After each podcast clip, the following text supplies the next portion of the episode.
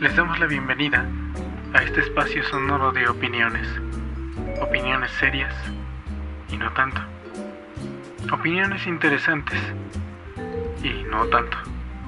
Opiniones que opinan y a veces no tanto. Les damos la bienvenida a disertaciones ociosas. En esta ocasión, en disertaciones ociosas, maquinitas, con Eduardo del Valle, Penélope Rivera y Carlos Gut.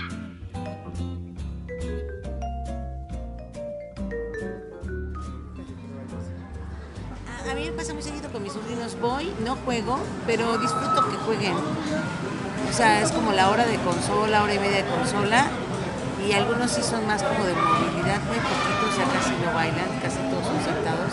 Pero está mucho más barato que ir a Recorcholis o cualquier otra de esas empresas que hacen como la onda chispas de cuando éramos niños. Justamente estaba platicando eso con, con Carlos el otro día, como la onda de las, las chispas. A mí el que me encantaba ir el que fuera, o estaba fuera del metro, el local de Tlatelolco. Justo le decía que Carlos, cuando, cuando éramos niños, no era una onda de, de tener consola en casa. Muy pocos tenían consola. O sea, no sé a qué edad tú tuviste consola y que pudieras estar jugando en tu casa. Este, pues yo no tuve nunca de esas madres, pero mi cuñado que tenía este, su familia en el Gabacho, un día nos llegó con una cosa bien rara que era el Nezapón. Donde se de que tuc, tuc, te ponías a jugar como tenis. Como este, pinball. Ajá, sí, exacto. tuc. No, pues era así que dices, cámara, ¿qué es esto? Es que no todo el mundo tenía una consola. O sea, ¿tú, tú a qué edad, Carlos, decías? Yo eh, en toda mi vida eh, tuve como una, una ocasión, una consola que fue una Super Nintendo, ¿no? ya muchos años después de que, de que, de que, de que incluso pasara de moda. Eh, sería como, no sé,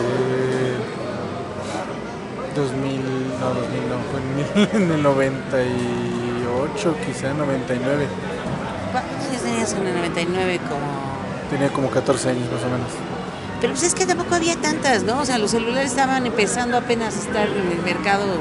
El Viper, yo usaba Viper más o menos en esa época. O sea, no había tampoco tantas consolas y tantos videojuegos. Ir a las chispas era una cosa extraordinaria. Pero ya es una manchadez llevar ahí a los niños. Y en la Friki Plaza se me hace como la super alternativa. O sea, y hay como que se reúnen muchas muchas personas de todo. Este, ¿Sabes por qué estudié comunicación? Yo tenía un negocio de maquinitas, ajá, es cierto. tenía mi camioneta y con mi amigo difunto, el gordo Raúl, teníamos pues todo una ruta de máquinas. Y un día esta, una amiga, Zuli Zavala, este, me dijo, oye, qué mala onda eres, porque es muy religiosa de repente. Tú vives a costa de los niños.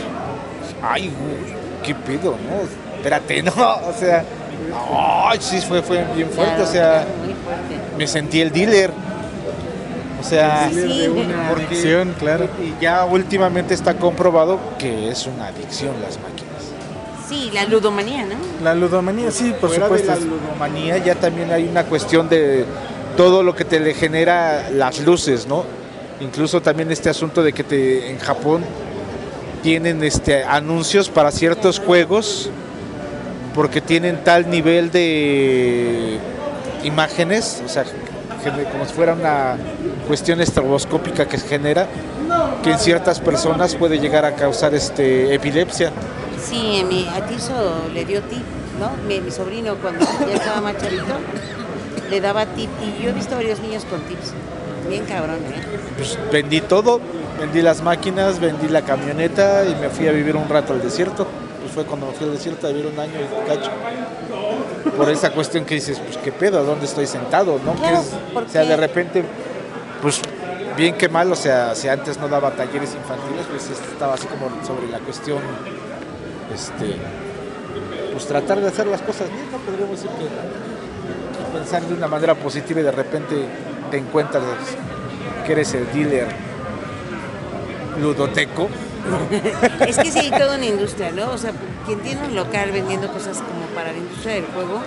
Y unas cosas, el otro día platicaba justamente contigo de lo que pensaba yo en torno a los videojuegos. No es que me molesten los videojuegos, o sea, me gusta bastante.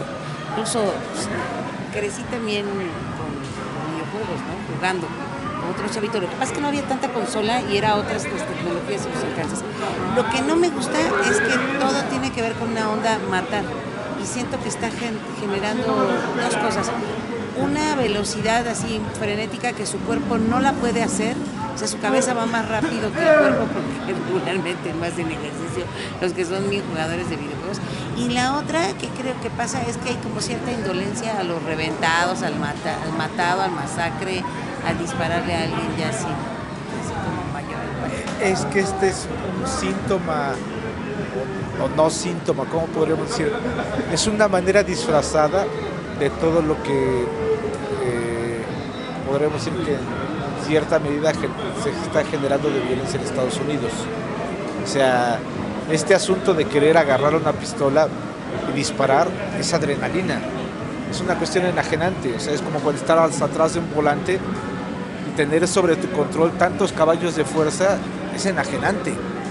Entonces, en esta sociedad y para estas generaciones que de repente no tienen control sobre nada, o sea, que están tan, tan desposeídos de, pues de toda cuestión de pertenencia, de grupo, de todo, ¿no? Entonces el estar frente de algo que tú puedes tener en la medida que quieras el control. Y someter al que está enfrente, ¿no? Es lo que te decía hace rato, ¿no? O sea, la domesticación de lo que quieras, ¿no? O sea, es someter al otro. Entonces, de una manera artificial estás sometiendo a alguien. Y es por eso que también de repente volteas a ver las caras de los jugadores y están gozando, ¿qué están gozando? No tanto el juego, están gozando de alguna manera, como quieras, darle en la madre a alguien. Sí, completamente, como una en la madre virtual. Y estaba ahorita, ahorita me conecté un poco como con los contenidos, ¿no? La sexy, lo estereotipado de los videojuegos. Hay cosas que no me laten, pero sí me gusta como muchos fenómenos que giran en torno a esto. Punto de reunión de chavos. Por ejemplo, acá no están jugando videojuegos, ¿no? O sea, la friki es de todo. La gente está jugando cartas. Yo he visto gente jugando rol, gente jugando con tarjetas, ¿no? Este, coleccionando tarjetas, están jugando, juegos de mesa. He visto jugar de todo, desde ajedrez, damachinas. Sí. sí, sí, sí, la combinación está poca madre pero lo que lo genera o lo que empezó a generar todo este asunto, pues en gran parte son eh, todo el asunto de los videojuegos. Fíjate que venden un poquito, sí, digamos, hay un mercado norteamericano, pero también hay un mercado de violencia japonesa yakuza, profunda, mafiosa, completamente industrializada de consumo de productos de, juego, ¿no? ¿A ustedes les tocó en algún momento jugar estos eh, o leer estos libros de, de aventuras en donde tú pasabas la, eh, la página y era dependiendo de tu respuesta a la pregunta que se te planteaba en esa en esa en esa en esa página eh, te llevaba a otra parte del libro como parte de una aventura. Ahora son los juegos de rol, ¿no? Más o menos algo así les tocó esa, esa parte. A mí, a mí me hubiera gustado eh, gustar eh, jugar en algún momento este, juegos de rol. No sé, es, eh, me parece que, dentro de, la ludomanía es de los más gentiles, a pesar de que incluso estoy de acuerdo con ustedes en el sentido de que ah, los videojuegos han generado no solo dependencia, sino también eh, desconexión muchas veces con, la realidad. ¿no? De, aislamiento, este, o, no, participación social. O no entender como hasta dónde es la ficción y la realidad. Sí, sí, sí, claro, claro, claro. Eh, todavía está en debate el asunto de qué tanto los eh, videojuegos y la permisión, la, la, la forma tan, tan accesible de las armas en Estados Unidos eh, ha generado eh, brotes de violencia como los que se han suscitado en los últimos, en los últimos años. Eh, pero bueno, siento yo que también los videojuegos generan habilidades, ¿no? tanto lógicas como, como de resolución de problemas. Y mentales. sí, por supuesto.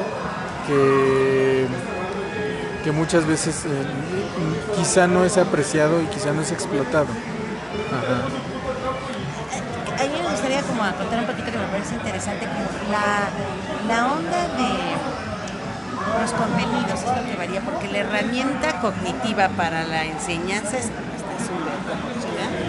Me parece que igual, por ejemplo, el caso de que la puedas utilizar para un simulador, o sea, por ahí alguien alguna vez, un amigo, me dijo que su sobrino dijo, yo sé manejar, y le dieron el carro y sí sabía manejar porque utiliza el simulador de juego con el volantito ese todo el tiempo. O sea, tiene uno en su casa. Y sí sabía manejar. O sea, lo único que, o sea, la mecánica toda, toda la aprendió.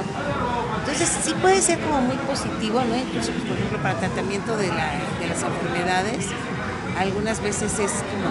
Pero también por el otro lado negativo es completamente aislante. Está interesante y positivo desde el punto de vista hacia dónde quieras arrojar a la sociedad, ¿no? Hacia dónde quieras que se dirige. Entonces, si tú quieres que la sociedad cada vez se digitalice más, pues sí, adelante, ¿no? O sea, son como cuestiones eh, propedéuticas para que tú de repente puedas tener acceso, eh, un mayor manejo de todo lo que es la cuestión de la, una computadora, ¿no?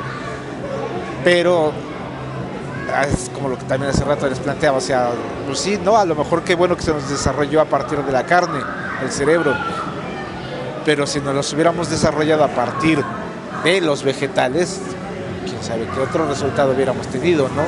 Es igual con esto, o sea, ¿por qué desarrollarnos hacia una cuestión digital que aparentemente todos nos lo está este, facilitando. Y eso es una apariencia, ¿no? Porque realmente vivimos muchos años con una cuestión análoga y en esos años que vivimos con una cuestión análoga no se dispararon tanto los índices de todo lo que quieras, desde contaminación, de enajenamiento, o sea, chalala, chalala, chalala, ¿no? O sea, antes de que hubiera radio, televisión, la gente este, pues encontraba maneras más interesantes y amenas de convivir, ¿no? O sea, y con eso no hay nada que tú me puedas rebatir en cuestión de la digitalización, ¿no? O sea, nada, ¿no? O sea, estás hablando de que es un factor en menor, mayor medida que ha contribuido al desquebrajamiento de, la unión familiar.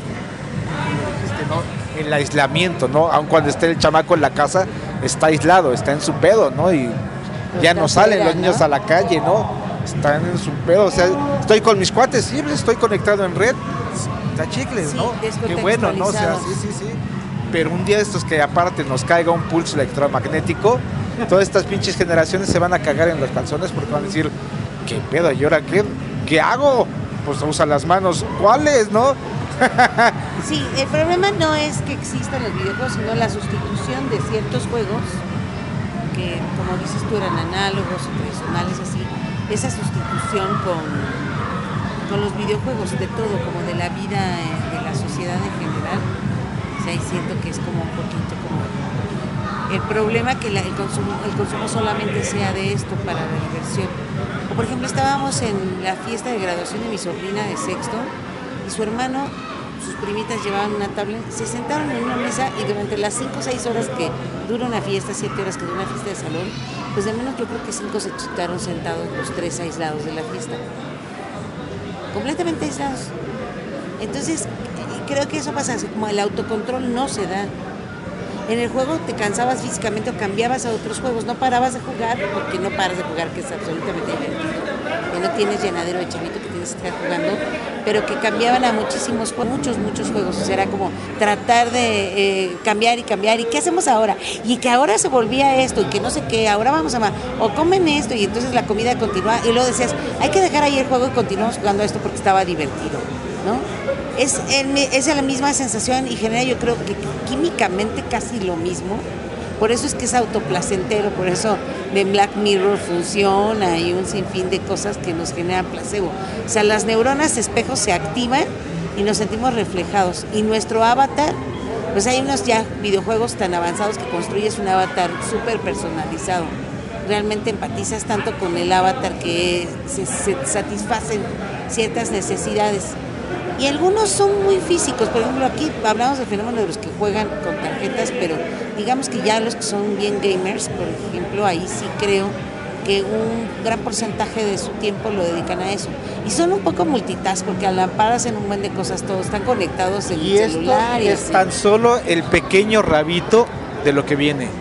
En cuanto la tecnología virtual se posesione bien, al menos aquí en México, va a cambiar todavía mucho más radical, este, no solo cuestiones físicas, sino también de la cuestión de interacción de, o sea, imagínate un juego sexual virtual en tu casa, imagínate un juego este, de todo virtual, o sea, no vas a querer salir nunca de tu casa, qué pinche droga tan cabrona en la cual estás sintiendo, porque ya eso ya también se viene, ya hace como yo 10 años vi que los japoneses ya estaban usando sensores para tener este ¿no? La sensación del golpe, del beso, este, X, ¿no?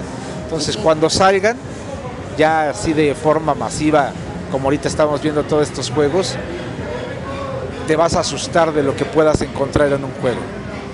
No, ya encuentras toda una cosmogonía, todo un universo de cosas que satisfacen y como dices, está, vamos rumbo como al 2020, ¿no? Que es y ahí que sí, todos como lo que estén decías hace alfabetizados rato, digital. ahí sí no vas a encontrar diferencia entre la realidad ¿no?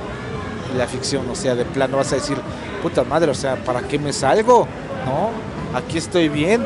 Ahorita no recuerdo una peli de Netflix, no sé si tú la vieron ustedes, pero bueno, eh, la historia es de un, ya se murieron todos los soldados para pelear contra una cosa alienígena que llega al mundo que no saben qué es.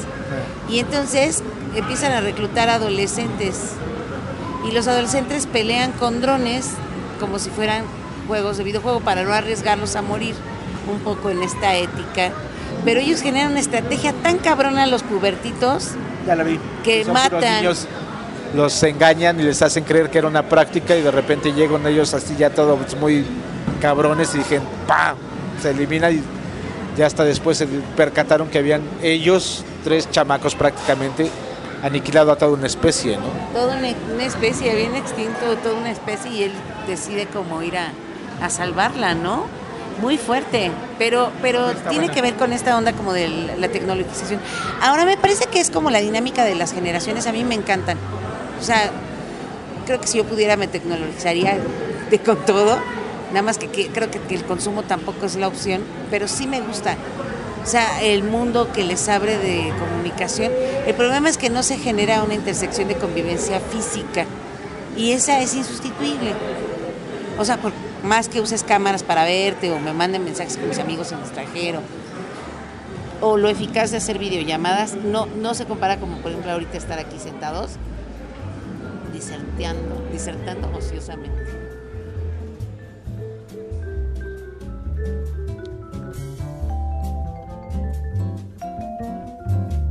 Esperamos haya sido de tu agrado. Gracias por acompañarnos. No olvides dejarnos tus comentarios y visitar nuestras redes sociales. Nos escuchamos en la siguiente Disertaciones Ociosas.